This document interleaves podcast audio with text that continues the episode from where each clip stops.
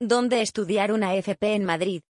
Las carreras universitarias no están hechas para todo el mundo.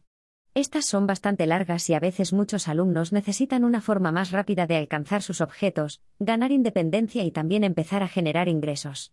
Por suerte, existen alternativas más accesibles, como lo son los estudios de formación profesional. Los centros dedicados a este tipo de enseñanza se encuentran disponibles en casi todas las comunidades autónomas. Según datos de 200.o, la formación profesional ya es la etapa educativa con mayor incremento de alumnos en el conjunto de España.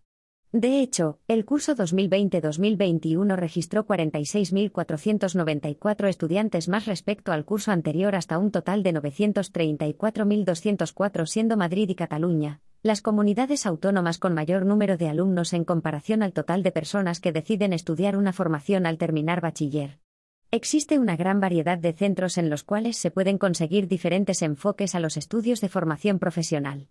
Se puede elegir una estudiar en una institución del gobierno, o también optar por estudiar una FP en el centro del Linkia en Madrid u otros centros de carácter privado. Estos pueden ofrecer beneficios especiales al terminar el ciclo de formación. Las opciones son muy diversas y todo dependerá de las aptitudes y preferencias de cada alumno. En la actualidad existe una gran variedad de recursos que puedes usar para encontrar el ciclo formativo o centro de tu agrado. La mayoría de ellos cuentan con información que puedes solicitar vía online. Lo ideal es que, antes de decantarte por alguno de ellos, realices una investigación exhaustiva de los programas de estudio, las profesionalizaciones disponibles, los tiempos de completado y los tipos de certificaciones que obtendrás.